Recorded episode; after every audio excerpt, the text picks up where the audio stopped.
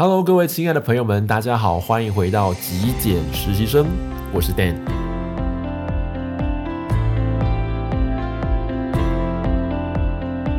今天我要跟大家聊的主题呢，就是拜拜我的冠军奖杯。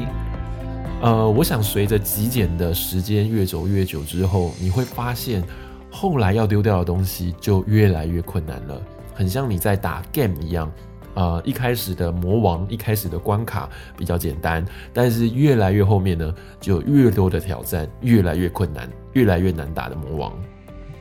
今天我要透过的是我丢掉了我人生中一样非常困难啊、的物品，就是我的冠军奖杯，然后跟大家分享一下我内在的一些反省、一些思考。其实，呃，认识我的人都知道，过去我是一个跳街舞的舞者。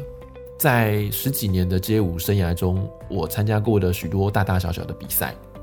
我在这些比赛中或多或少呢，也拿过了几次冠军的奖杯。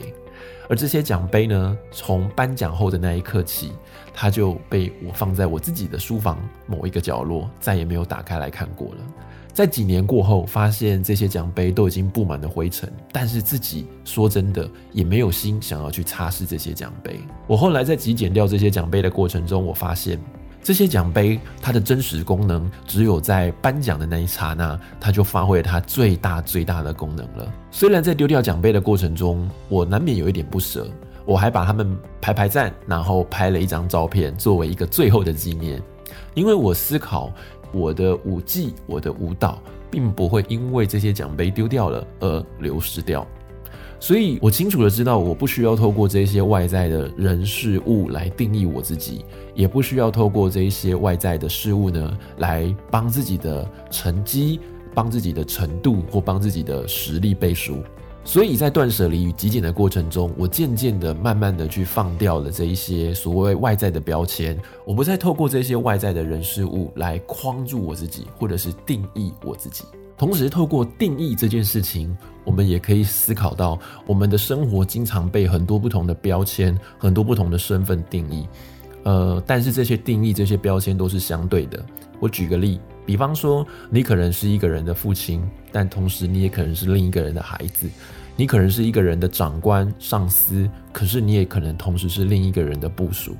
所以我渐渐的发现，这些标签都是相对的。那么，如果拆掉这些标签，拆掉这些所谓的身份，呃，让自己变得更加柔软，放下这些身段之后，嗯，我们可以更归于平凡，我们可以更纯粹，可以更单纯、更简单。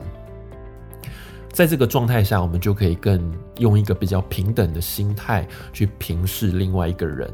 以人为本的方式去出发，去关心、去关怀在你身边中的每一个人，